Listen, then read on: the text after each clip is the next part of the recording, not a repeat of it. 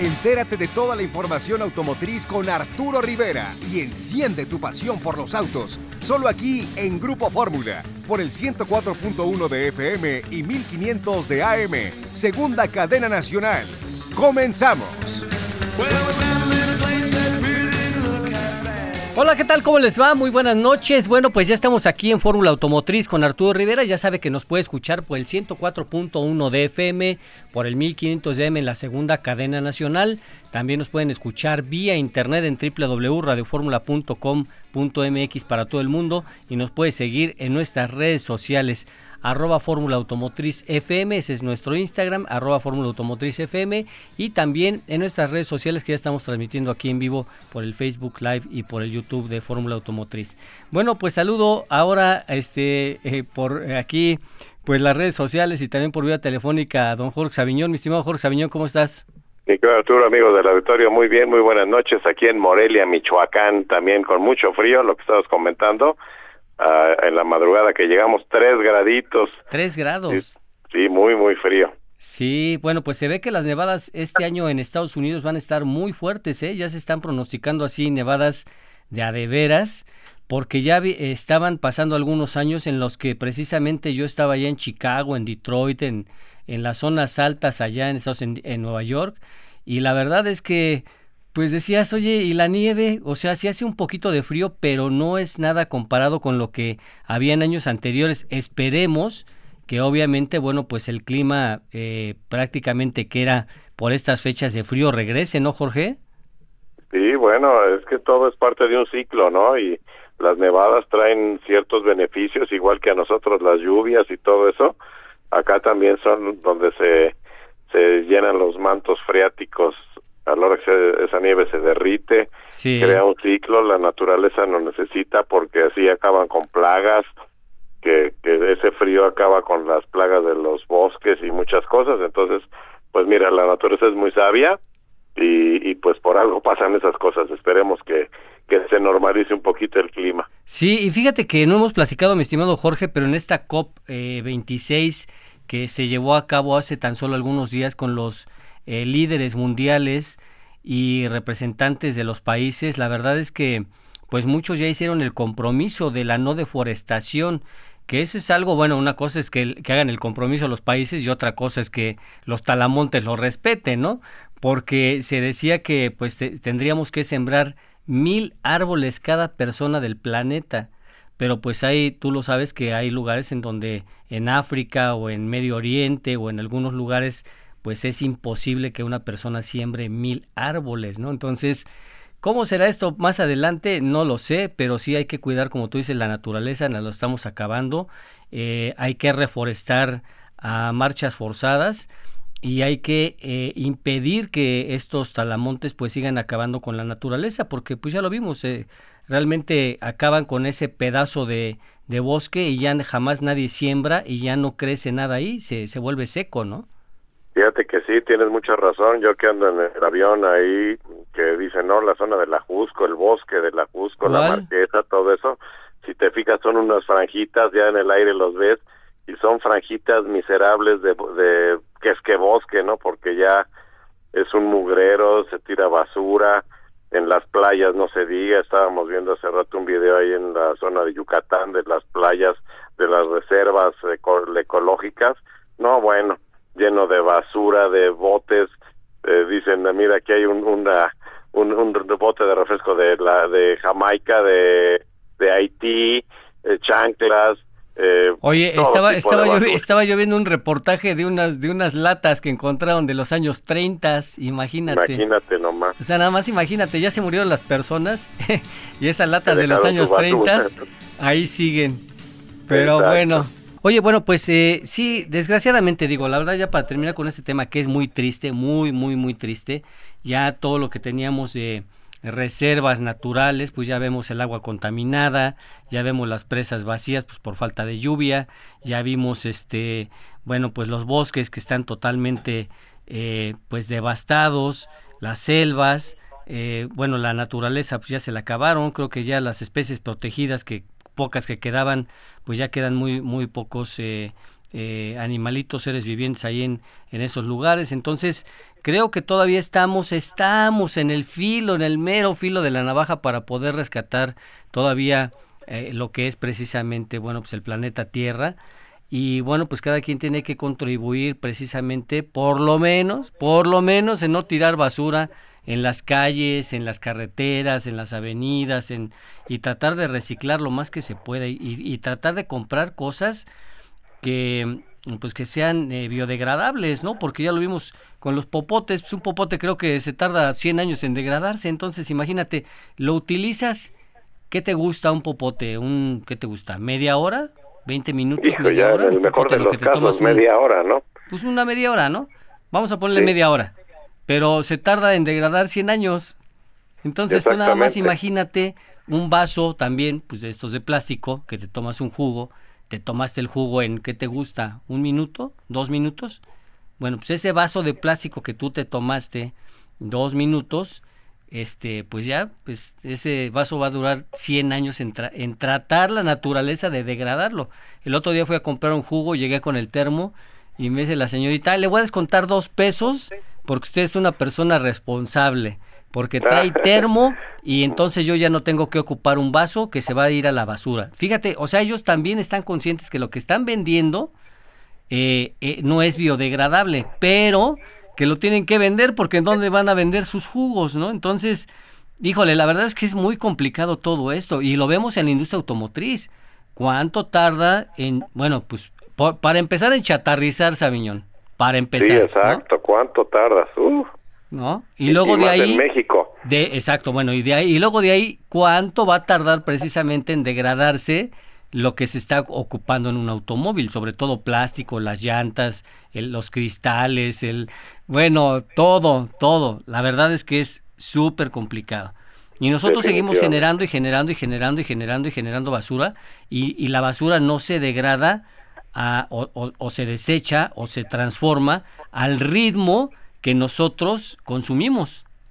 Exacto. Fíjate, por ejemplo, ese es un buen comentario. En México se dice que se recicle el 5% de la basura. 5%, imagínate, no es nada, ¿no? no. lo que dejamos cada uno de nosotros en basura al año, bueno, es, es un mundo, es un montón de toneladas por persona dices en la Ciudad de México que somos, eh, bueno, área metropolitana, 20 millones, imagínate lo que se genera de basura.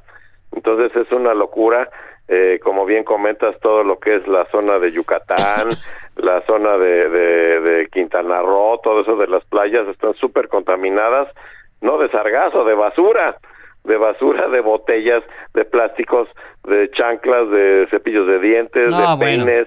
no, no, es una cosa impresionante, impresionante la huella que deja el ser humano.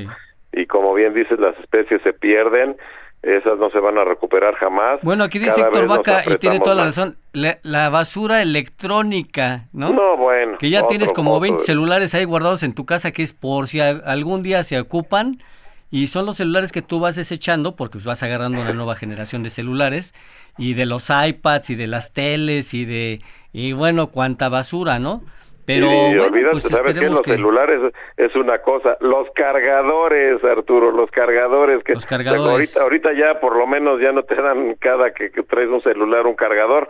Ya se supone que no ya ya tienes uno entonces pero venía el celular el cargador los audífonos este bueno todo el, traía una caja bastante grande ahora ya son unas cajitas que nada más viene el puro celular y su instructivo. Entonces por lo menos ya no se llena uno de cargadores que era también un problema de basura al final del camino. No bueno horrible. Oye pero te aquí tengo una noticia que te va a hacer feliz mi estimado Sabiñón ya encontraron la trampa de Hamilton. No, no, no, no, no. Digo, antes de que, antes de que, obviamente, pues ya sabes que nadie es eterno en este planeta, en este mundo. Pero bueno, yo espero, pues antes de que me, me muera, poder ver esto, ¿no? Dice que los autos clásicos serán la próxima gran novedad en los vehículos eléctricos. Entonces ya, lo, ya, lo, habíamos platicado, porque va a haber correcto. en el momento en Europa van a empezar, bueno, ellos son los que van a empezar a prohibir el uso del vehículo clásico o como lo conocemos como el auto antiguo en las carreteras y ciudades de la Gran Bretaña. ¿No? ya lo habíamos ya lo habíamos vaticinado y de ahí obviamente se va a ir a Europa y lo más seguro es que se va a Estados Unidos y después se vaya a Japón y después se vaya a todo el mundo. Y luego dice que los autos clásicos pueden convertirse en un gran nicho importante para la conversión a electricidad. Los motores eléctricos pueden hacer que estos vehículos requieran poco mantenimiento y extiende su uso preservado a estas joyas para las generaciones futuras. Dice que Lunas, con Z, fue fundada en 2018 en Silverstone, Inglaterra, y se especializa en conversiones de motores eléctricos de vehículos clásicos de alta gama, desde un Rolls-Royce Phantom de seis plazas hasta el favorito de James Bond, el Aston Martin DB, 5 Dice, es que es una de las crecientes empresas que ofrecen este tipo de servicio. Y luego dice, ¿por qué convertir un vehículo clásico? Dice, los vehículos eléctricos o, los EVs ofrecen una variedad de beneficios, dice Dominique eh, de, Tor, de, es un investigador y doctorado en ingeniería de la Universidad de Cardiff con experiencia en transporte sostenible. Al no tener emisiones en el tubo de escape, los vehículos eléctricos son menos contaminantes y su recarga es más barata que el de los vehículos de gasolina o diésel. Bueno, aquí vamos a entrar a una discusión, mis estimados vamos a hacer un pequeño paréntesis porque este artículo yo creo que no ha visto los precios del gas y de la electricidad en Europa. Dicen que ahora, en este momento, si sacas tu cuenta, si sacas tu lápiz y pones eh, lo que cuesta eh, echarle gasolina a un vehículo en un año promedio, un vehículo de cuatro cilindros, y cargar un vehículo eléctrico, ¿cuál crees que sale más caro? Híjole, pues yo creo que el eléctrico. El eléctrico, tienes toda la razón el eléctrico. ¿Y sabes por qué? Porque los costos de la energía en Europa, no estamos hablando de México, ni Estados Unidos, ni de Japón, ni de que de por sí es caro. Pero en Europa ya se les, se les salió de control y ya van en el 60% más de costo, de incremento, que lo que tenían hace cuatro meses. ¿Cómo crees? O sea, nada más imagínate que tú quieres cargar ahora tu eléctrico, supuestamente ahorrándote el costo del combustible y obviamente pues, contribuyendo a, la no contaminación, pero resulta que ahora cargar el eléctrico te sale más caro que cargar gasolina en cualquier auto de cuatro cilindros. No, bueno, pues es una locura porque eso va en contra de, este desarrollo que se está buscando, ¿no? Sí, bueno, debería de haber incluso también, obviamente, como se está haciendo en algunos países, pues que te den eh, una tarifa preferencial. El problema es que esa tarifa preferencial ya fue rebasada por los altos costos del, de, la electricidad.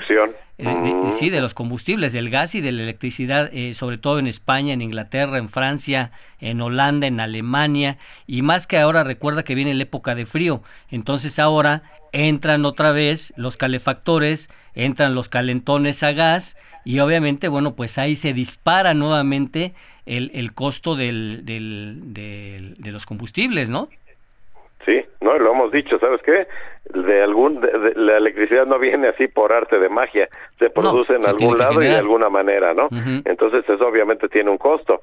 Eh, y eso, fíjate, me sorprende muchísimo porque eh, en toda Europa, sobre todo en la, en la zona del mar del norte, como dijiste, Holanda, Bélgica, eh, el Reino Unido, todo eso, eh, tienen muchísima generación de electricidad por, por ventiladores eólicos. Entonces eso se supone que pues es bastante barato. Ya ves que están Sí, pero no les acuérdate que no les alcanza para para para para obviamente eh, llevar eh, a toda la población con estas eh, plataformas eólicas, ¿no? Claro. Entonces, eso será que te gusta un 20% y el otro 80% de dónde lo, lo, generas, pues de los, de los combustibles fósiles. Entonces, bueno, es, eso es lo que realmente hace que pues haya una gran cantidad de, pues, de demanda de la energía, pero pues eh, esta energía pues está incrementando. Ese es el problema. El problema es que tal vez incluso no baje de precio, porque ya pues ves que muchos precios suben y no bajan, ¿no? Estos generadores eólicos no son nada baratos, ¿eh? Entonces, y, y tienen que estar perfectamente balanceados, si no se puede producir un accidente. Entonces, este, bueno, pues sí hay que ver todo eso, es terrible, pues mala noticia, mala noticia para el medio ambiente y para el Ah, bueno, pero no, no, no, pero espérame, déjame terminar la nota porque hicimos ah. un paréntesis. Dice, sin embargo, según un análisis de 2018 de la organización británica sin ánimo de lucro CEMO, aunque un nuevo vehículo eléctrico producirá en, eh, en, producción general de emisiones de dióxido de carbono CO2 es un vehículo de gasolina a lo largo de su vida útil, la fabricación puede suponer entre un 20 y, un 20 y el 95% de emisiones asociadas a un vehículo eléctrico, dependiendo de la fuente de electricidad. Lo que sí hay que recordar, mi estimado Jorge Sabiñón, y al público que nos hace favor de escucharnos y seguirnos en las redes, que estas conversiones no son nada baratas. Así es que si tú vas a convertir, pues, ¿qué te gusta aquí en México? Ay, fíjate que voy a convertir, pues ya, porque ya tiene 30 años, pues lo voy a convertir eléctrico para que pueda seguir circulando un surito, ¿no? Pues oh. resulta que el surito cuesta 30 mil pesitos, pero la conversión te vale 150 mil.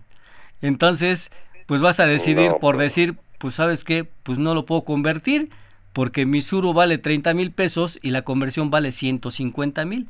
¿Quién va a convertir a esos costos los, bueno, promedio de ahí, ¿no? De 150, de 200, de 250. Ya sabemos que aquí, según el sapo, es la pedrada. Y bueno, pues ¿quién va a convertir estos autos, estos autos a gasolina, a autos eléctricos? Sabiendo que muchas veces haces un gran esfuerzo en restaurar un carrito, que es el del abuelito, el del papá, el de la familia. Y pues ¿cómo lo vas a convertir eléctrico para que pueda circular? No, imagínate, es, es, incosteable, como bien lo comentas, es incosteable. ¿Cómo, ¿Cómo le voy a meter 150 mil a un vehículo de 30 mil? No, es ilógico. Entonces, eh, sí, sí, ese, ese, es un punto, ya lo habíamos comentado en hace algunos meses, cuando en el Reino Unido eh, están lanzando motores eléctricos para los minis clásicos. ¿no? Entonces, desde ahí ya vimos que los precios pues no son nada baratos, ¿no? Eh, claro que sí, pues es un vehículo que te va a funcionar otros 50 años sin ningún problema porque todos esos componentes son muy sencillos de, de mantenimiento. Entonces, pero al final, híjole, pues es muy, muy caro. Yo creo que el problema principal de México en particular es nuestro poder adquisitivo raquítico, ¿no? Sí, no, bueno, ¿quieres que te diga cuánto sale convertir? ¿Quieres, ¿Estás sentado? Sí. ¿Quieres que te diga cuánto, cuánto sale convertir un Rolls Royce allá eléctrico en Inglaterra precisamente con esta empresa y cuánto sale convertir un Aston Martin promedio, es un, un DB5, ¿no? Que vale la pena. ¿Cuánto crees? No tengo la más remota idea, pero debe ser alrededor de eh, 20 mil euros. Vale nada más y nada menos que 250 mil dólares. Uy, no, bueno. Para esos modelos, obviamente. Imagínate nomás, no, no, no, no. Yo hay días que no los gano, mi querido. y bueno, pues eh, dice obviamente que, que de aquí, de, de, eso también depende el tamaño, el vehículo, lo que yo decía, según el sapo es la pedrada, ¿no? Para un Rolls Royce, pues no te van a cobrar lo que le cobran a un Mini, ¿no? O un Bochito, un, o un, este, un DKW o uno de esos, ¿no? Y esos obviamente pues llevan motorcitos pues más, más decentes, más pequeñitos y obviamente bueno pues ellos dicen que están eh, tratando de arrancar desde las 30 mil libras, fíjate, 30 mil libras esterlinas, y bueno, que más o menos ahí son como 275 mil dólares. Y bueno, pues que eh, la cifra bajaría también incluso en algunos productos a 5 mil libras esterlinas, que son obviamente los más, eh, digamos, de vehículos de entrada, pero que pues ellos nada más te garantizan que tenga 80 100 kilómetros de autonomía. Así es que, pues si es eléctrico, solamente lo vas a poder llevar al evento y regresas con tu carrito eléctrico, lo guardas en tu casa porque no te alcanza para ir a, otra ciudad y se te va a quedar en el camino. Sí, no, y aparte eh, yo creo que lo caro de eso es el, problema que hemos venido comentando, las baterías, ¿no? El motor eléctrico realmente no es muy caro, pero las baterías sí, las baterías sí, y en un vehículo pequeñito, pues donde le metes baterías en, en un auto de estos para convertir opciones que hacerle unas adaptaciones ahí medio importantes, no sé, no sé, aquí está diciendo Jorge Ponce, la Ford F100 eléctrica del 79, que es un proyecto de Ford, está genial, sí, efectivamente ya la ya vi por ahí estos este proyecto y está muy interesante, pero no es barato, no es barato, o sea, es una F-150, ¿cuánto puede costar? Igual que el, que el Suru que comentas, ¿no? Que al final que justifique ponerle esta adaptación. No, pues es que, ¿qué vas, a, ¿qué vas a hacer con eso? Pues sí, ¿Qué vas a hacer con eso? Ahora, la otra es como dijeron en Inglaterra, ¿no? No pasa nada, señores, sus coches van a poder ir a los eventos en remolque. Exacto, o sea, por o sea no pasa nada, nada más no van a circular, los va a tener que remolcar un vehículo eh, cero emisiones que pueda tener un jalón y que lo pueda llevar al evento, porque el vehículo en sí no va a circular. Y no va a circular, ¿por qué? Pues porque no cumple con las emisiones. Por eso regresamos a la de la COP26. Muchas marcas automotrices que dicen, yo sí le veo, sí, fíjate, sí le veo la posibilidad de terminar un ciclo de vida de los motores a combustión y arrancar con estos periodos, por ejemplo, Jaguar o Jaguar o, y Land Rover, en el 2025 Jaguar dijo, yo ya todos mis modelos van a ser eléctricos, ya no va a haber uno solo eh, de, combustión. Y Land Rover y Range Rover dicen, bueno, yo para el 2030, órale va. Pero BMW dijo, no, pues si yo vendo vehículos en todo el mundo y resulta que en los, eh, en los países en donde yo vendo también vehículos, pues ni siquiera tienen cargadores, o sea, yo, yo cómo hago los vehículos, ¿quién me los va a comprar? O sea, yo puedo hacer los vehículos eléctricos, no pasa nada, yo tengo la tecnología, bla, bla, masifico obviamente las líneas de producción, ¿quién me va a comprar los coches? Claro. Entonces hace cuenta que lo tienes... Hemos platicado muchas veces. Sí. ¿Quién te va a comprar si no hay eh, cómo cargar el vehículo? Y, y, y lo peor de todo, no hay cómo cargarlo rápido.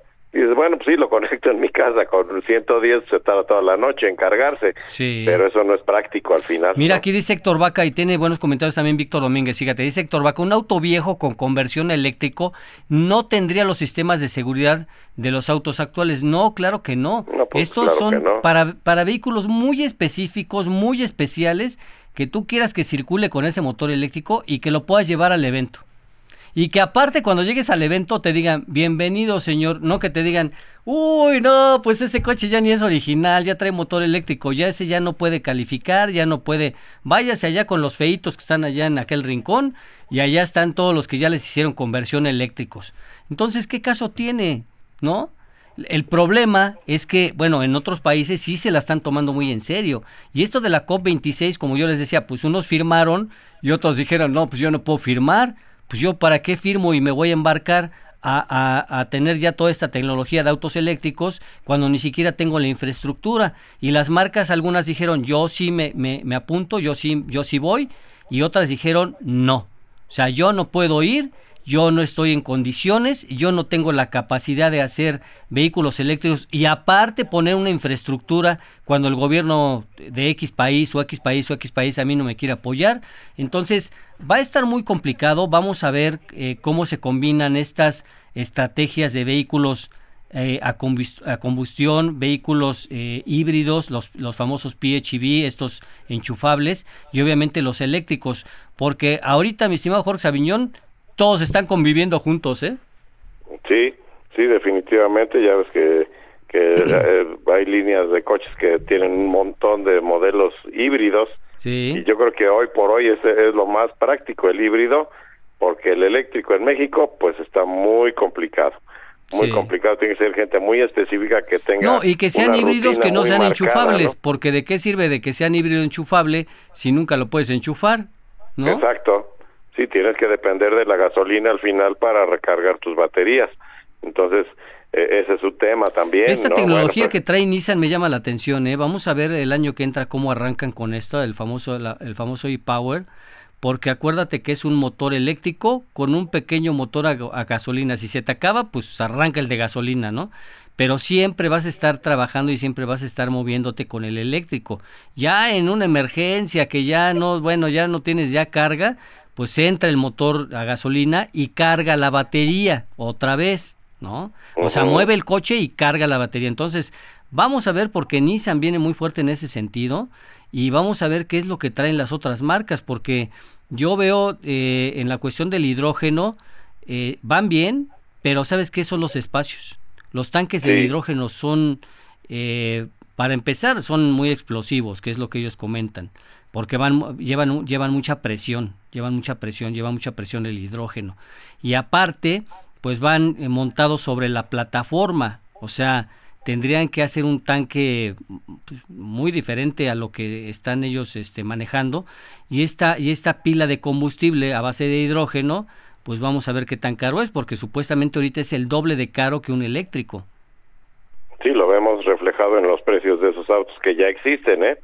Pero pero sí yo creo que está muy muy verde esa tecnología todavía yo sí creo que es la que va a perdurar porque va, va a ser mucho más limpia pero no no en un corto plazo eh no en un corto plazo esto va a tardar todavía muchos años Y, sí, yo creo que sí. Oye, a mí también, ¿sabes qué? Lo que, me lo que me sorprende, Jorge, es que Nissan también igual se adelanta a muchos, pero a muchos, a muchos, aquí en México, aquí en el país, y te certifica este cambio de, de gasolina a gas natural y pues ahí para que ande tu vehículo, ¿no?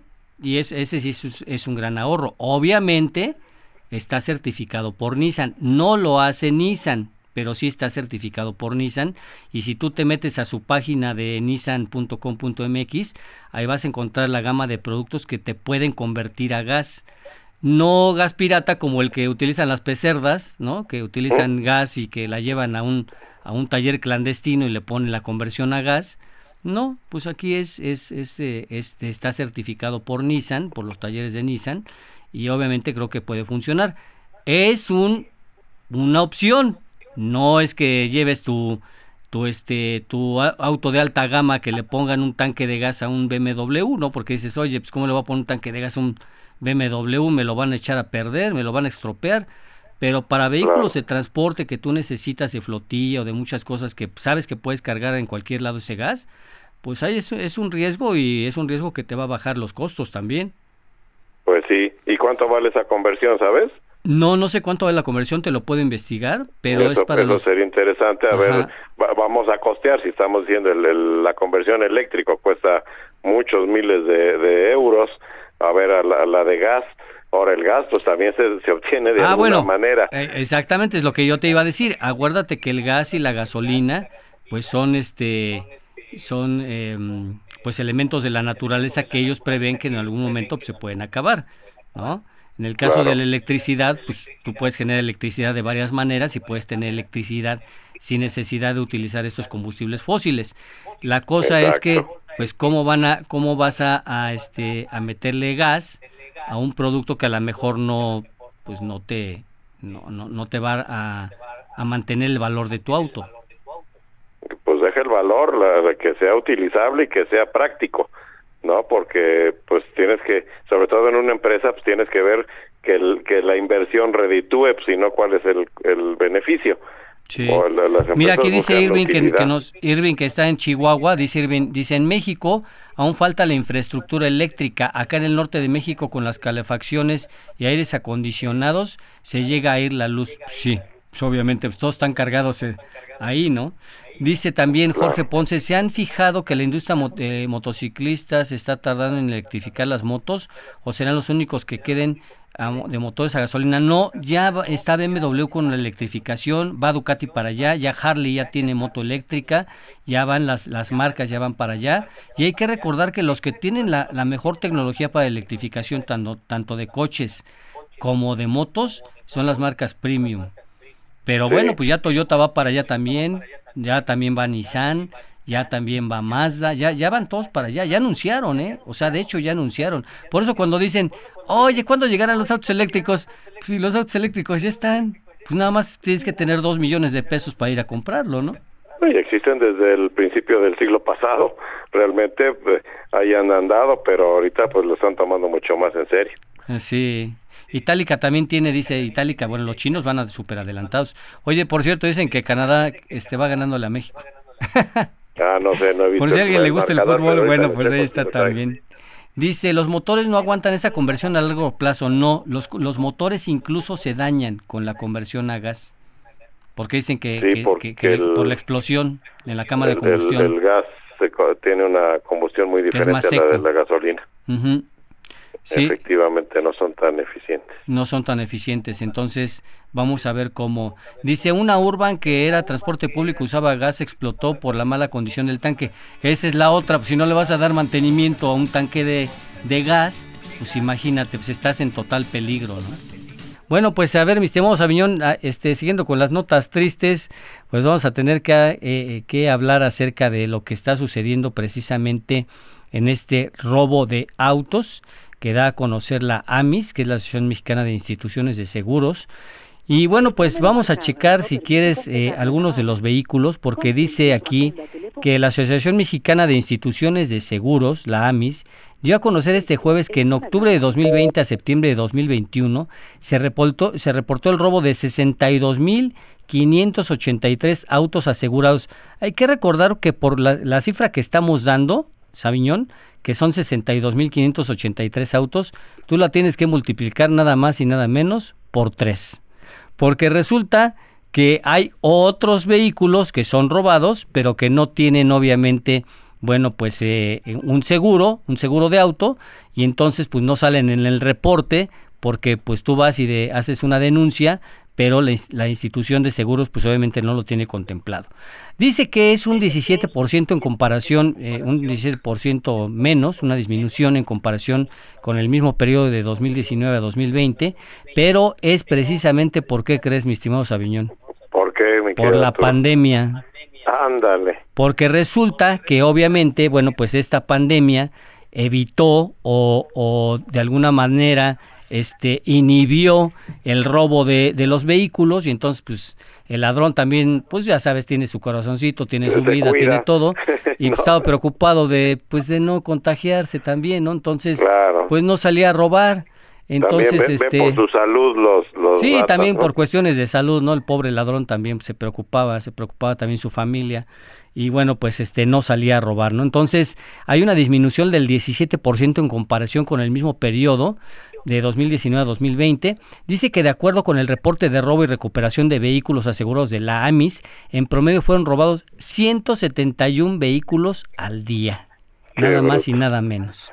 Entonces dice que nada más y nada menos también que los cinco modelos de auto más robados en México, ¿cuáles crees que son, Sabiñón? A ver. No, pues para empezar, Nissan. Para empezar, Nissan. Para empezar. Ahí te va. Mira, dice que Nissan Versa se llevó las palmas con 3.419 unidades robadas. Luego Nissan Pickup con el ANP 300, fíjate esta camioneta de trabajo, ¿eh? que es una camioneta muy importante que sirve para este doble propósito, fueron 2.550 unidades. Luego Chevrolet Aveo, este eh, Chevrolet Aveo fabricado en China, que por cierto lo vende muy bien General Motors aquí en el país, son 2.111 vehículos robados. Luego sigue, sigue Chevrolet Beat, que por cierto ya sale del mercado, ya lo anunciaron, eh, con 1.889 vehículos robados.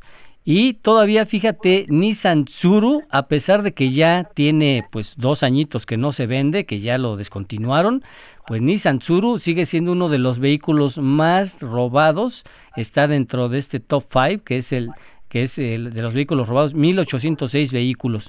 Entonces, bueno, pues la verdad es que esto sigue, es, es muy complicado porque eh, la recuperación no es la misma del robo, sí se recuperan algunos de ellos.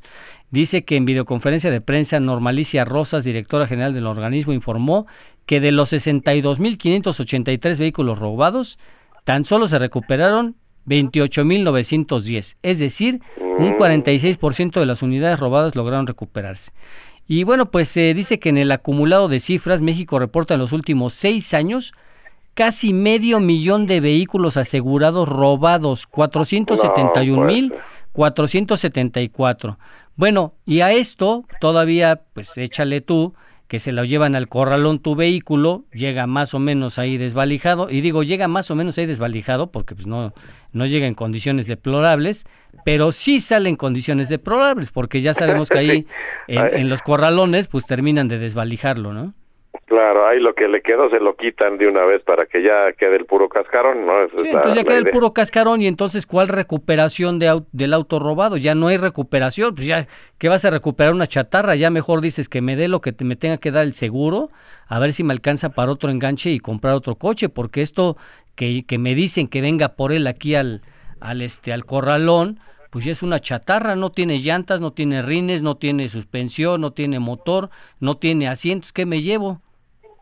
Sí, exactamente. Fíjate que a mi papá le, hace muchos años ya le robaron un, un Atlantic, ¿te acuerdas? Ajá, sí. era automático y apareció y, y sabes qué? le robaron la caja de velocidades automática y pero ya que empezamos a investigar se la habían robado adentro del corralón. Entonces eh, eh, ya ya finalmente sí fue ¿en, qué, ¿en qué país dices Aviñón? ¿En qué país sucedió esto? Fue en Finlandia. En Finlandia, sí, ahí está muy peligroso, allá en Finlandia. Sí, sí, sí exactamente. Igual que, que en los Países Bajos, porque les tengo que aclarar que Holanda es un estado, no es un país. Se llaman Países Bajos. En los Países Bajos han estado cerrando cárceles porque no hay suficiente no hay aquí ya no hay aquí, meterse abriendo.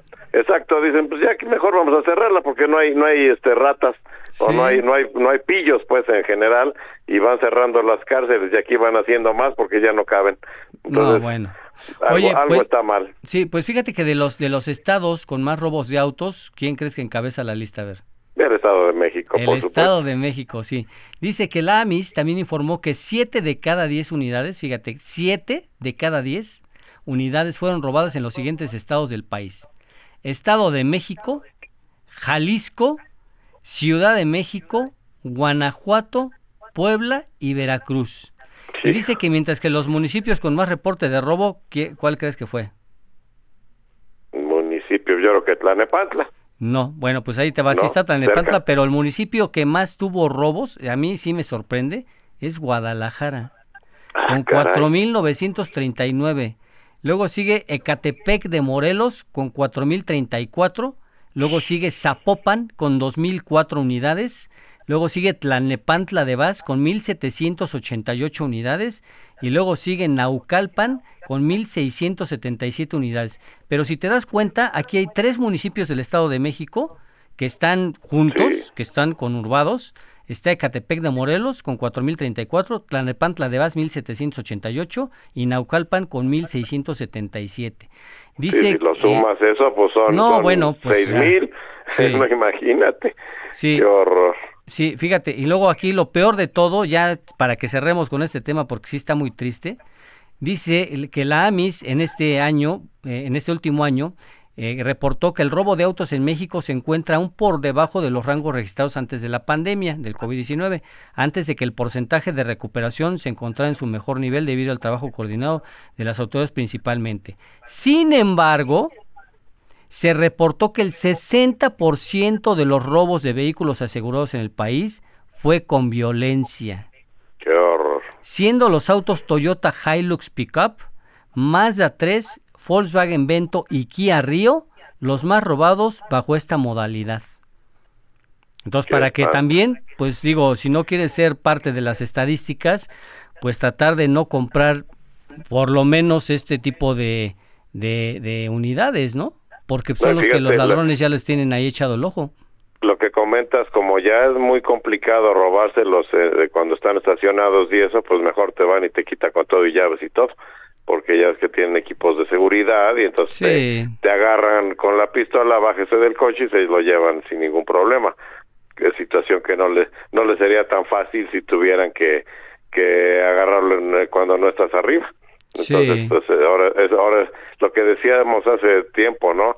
Ahora con todos los temas electrónicos y eso, pues mejor te quitan el coche cuando estás ahí, te bajan y se llevan con todo y llaves y todo y no tienen ningún problema. Híjole, bueno, pues tratar de, de contar con un seguro, ¿no? Ya lo hemos platicado aquí con el tocayo, con Arturo, Arturo Alejandro. lo más importante de todo, si usted de, en verdad aprecia su vida, no se la juegue porque los ladrones van, van incluso hasta muchas veces drogados y no tienen noción de lo que están, bueno, sí tienen noción de lo que están haciendo porque eso van, no van a robar. Y la verdad vale más la vida que un vehículo, que un reloj, que una cartera, que lo que sea. Creo que hay que tomarlo muy en cuenta. Y bueno, pues ya si el vehículo está asegurado que se lo lleven, ya lo que dé el seguro es, es ganancia, ¿no? Y si tiene un inmovilizador o un recuperador de, de señal o lo que sea, también vale mucho la pena, porque mi estimado Jorge, en verdad sí está de terror esto del robo de autos, ¿eh? Definitivamente, y sí, yo creo que la mejor opción es primero tener seguro y la segunda no ponerte, no tenga, llévese lo que quiera, adiós. También pues no traigan cosas de valor que, que luego lamenten perder, pero es peor perder la vida porque ahí ya no vas a recuperar absolutamente nada, ¿no? Entonces, sí, mejor dejen, no se resistan a los asaltos. Eh, yo sé que es triste, pero las cifras hablan por sí mismas. Eh, ahorita lo que acabas de comentar, que debido a la pandemia bajó la criminalidad, en eso se basa la autoridad en decir que vamos bien, no es cierto, es, es porque hubo pandemia, porque había menos gente en la calle y los rateros también se tenían que cuidar de su salud, ¿verdad? Pobrecitos. Tienen claro, que, sí, pobrecitos. Bueno, tienen que cuidarse, ¿no? Entonces, pues eh, todo eso ha influido pero ahorita se empieza a recuperar todo, empezamos a salir ya normalmente y pues otra vez la rata sale a hacer de las suyas si no se resista en ningún momento, déjelos que se lleven las cosas, incluso si no tiene seguro, pues la vida es irreemplazable, un vehículo pues de alguna manera se reemplaza. A ver, aquí aquí hay un comentario, bueno, aquí voy a leer varios comentarios. Dice, este el reporte de robo sale hasta con un mes en Repube, sí, efectivamente. Dice, ¿cuándo saldrá el, Mustang Maki? Ya lo había comentado aquí su director, salen tres, cuatro semanas, empieza ya a vender aquí en México, aquí en el país. Aquí en México. Y luego dice Arturo Alejandro, las aseguradoras te ayudan con personalizaciones y los deducibles son más baratos. Sí, por eso hay que ver que, que, todos le entren con los seguros, ¿no? Y luego dice aquí Al, ¿por qué las armadoras no ofrecen sistemas de seguridad y seguros como opcional? Bueno, es que, ¿sabes que No es un, es un fenómeno de América Latina, no es un fenómeno de los Estados Unidos. Cuando tú le dices a, a Estados Unidos, a mí me tocó ver ese tipo de cosas, que le decías, oye, mándame este 20 juegos de espejos de Lincoln MKZ. Y, el, y, y en Estados Unidos te decían, ¿qué? ¿Cómo? ¿Pero qué se le caen o, qué, qué pasa con los espejos? ¿Tiene defecto de fabricación o qué? Sí, defecto de fábrica. ¿Por qué pides 20, 20 juegos de espejos, no? O, o, o 10 fascias, ¿no? ¿Para qué quieres tantas fascias? No, bueno, pues resulta pues, que se robaban las lunas de los espejos. Ahora ya se roban los espejos completos, ¿no? Pero antes se robaban las lunas de los espejos. Y en Estados Unidos estaban asombrados porque decían, ¿cómo se le caen las lunas de los espejos? ¿no? Es un, es un negociazo. Entonces, sí, las marcas han tratado de poner el inhibidor, de tratar de, de que no te lo arranquen clonando la llave, de que no te, de, vamos, de muchas cosas. Pero ¿sabes qué? Ya como todo es electrónica, ya incluso muchas de las marcas dicen, si yo le pongo este cortador de corriente, a la hora que le pongan otra vez la corriente, pues tal vez a lo mejor ya la computadora como la corriente va otra vez directa a la, a la computadora, pues, eh, pues a lo mejor se amuela la computadora por ponerle un, un cortador.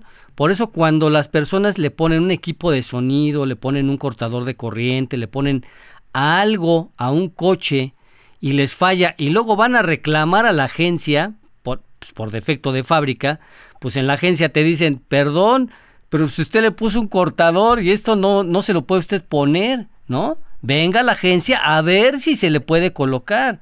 Oiga, usted le puso un equipo de sonido, unas bocinas atrás, le hizo un hoyo y le puso unas bocinas aparte, extras y todo. Bueno, pues eso no se vale o no se puede, porque, porque se, se acaba la garantía. Entonces, las marcas son muy específicas. Tú si quieres ponerle algo de eso, un cortador, un, bueno, ya están regresando hasta los bastones. Yo ya he visto ya bastones otra vez para el volante. ¿Y bastones por qué? Pues porque... Arturo, lo, que lo que has comentado varias veces, ¿sabes qué? Mientras más trabas le pongas al ratero, pues se va a ir al coche de junto. Sí, claro. Eso, es lo más fácil. Ah, ¿sabes que Este tiene un bastón, este tiene esto, este tiene aquello, mejor me voy a que no tiene nada y se lo llevan más rápido. El, el asunto ese que comentas de ponerle cualquier cosa a un vehículo de, de tecnología nueva, pues vas a afectar algo porque están diseñados de alguna manera para que el radio, para que la cajuela, para que el sensor del tenga funcione de cierta manera. Si tú lo modificas, como bien comentas, pues pierdes la garantía. ¿Por qué? Porque ya estás alterando el diseño original. Entonces, sí, no es recomendable ponerles nada bueno, que no sea simplemente, Sabiñón, simplemente cambiarle la batería al, al, al control que tú tienes en la mano, que es electrónico, simplemente cambiándole la batería, se desconfigura. Exacto. O sea, ya está desconfigurado. Otra cosa, el coche, también si tú le cambias la batería al coche, si tú dices, pues, desconecto mi batería y le pongo la otra, ya se te desprogramó muchas cosas del, del, coche. Y ya se te prendieron todos los foquitos, todos los testigos en el tablero. Entonces, por eso en los talleres que sí saben, te, te, conectan otra batería mientras hacen el cambio de la otra para que no se desconfigure nada, no pierda la corriente. Entonces hay que tener muchísimo cuidado hasta en una cosa tan simple como un cambio de batería. ¿Sabes, ¿sabes qué? Mira, aquí dice, dice Albel, tiene un, comentario interesante. Dice, yo siempre he traído bastones y me dicen que no sirven, pero gracias a Dios nunca me han robado un auto. No, fíjate, qué bueno que le pones el bastón, pero aparte, lo que sí creo que le pueden poner en la agencia y que también no tienes ningún problema, es este famoso multilock, que es como un gancho que se lo pones a la palanca de velocidades cuando es velocidad eh, en, consola, que se lo puedes poner ahí, y también hay un bloqueador de pedales de metal. Entonces, pues, entre más cosas le pongas, digo, el cortador de corriente sí está bien, el bastón, el... Eh, como dice Jorge Sabiñón, pues ven tantas cosas que dicen, no, bueno, este va a ser imposible llevármelo. Para, detenido, ¿eh? No estamos hablando de los asaltos a mano armada, detenido, porque de los demás sí está complicado, ¿eh? Exacto, sí, mejor, insisto, si ustedes este, los agarran tristemente en la calle con una pistola, bájense, que se lleven sus cosas, porque la vida no se repone con nada. La vida no se repone, la verdad es que sí, hay familia que lo está esperando en casa, no se resista a un asalto de un, de un vehículo, vehículo se puede recuperar si es que se recupera, y si no, pues la verdad es que vale más la vida, eh, porque muchas veces nos, nos, envalentonamos o nos ponemos nerviosos con estos robos, con estos asaltos. No, sabes que te enojas, te enojas. Y te enoja, te molesta, un tipo que no está haciendo nada, que no trabaja, que te roba lo que con todo tu esfuerzo adquiriste, ¿no? Entonces, claro que da coraje, ¿cómo no? Claro. Y, pero eh, tu vida vale más. Pues bueno, mi estimado Jorge Aviñón, se nos acaba el programa. Que tengas buen vuelo el día de mañana hacia la ciudad de Los Ángeles. Eh, por acá nos estamos enlazando si quieres el, jueves y que tengas muy buen vuelo. Gracias, muy amables, muy buena noche, que tengan un buen descanso. Muchísimas gracias. Gracias, yo me despido, yo soy Arturo Rivera, nos despedimos Jorge Sabiñón, eh, don Jonathan Chora, Carlito Rivera, en la producción nuestro ingeniero Luis Carmona. Eh, nos escuchamos el día de mañana en punto de las 9 de la noche, aquí en Fórmula Automotriz.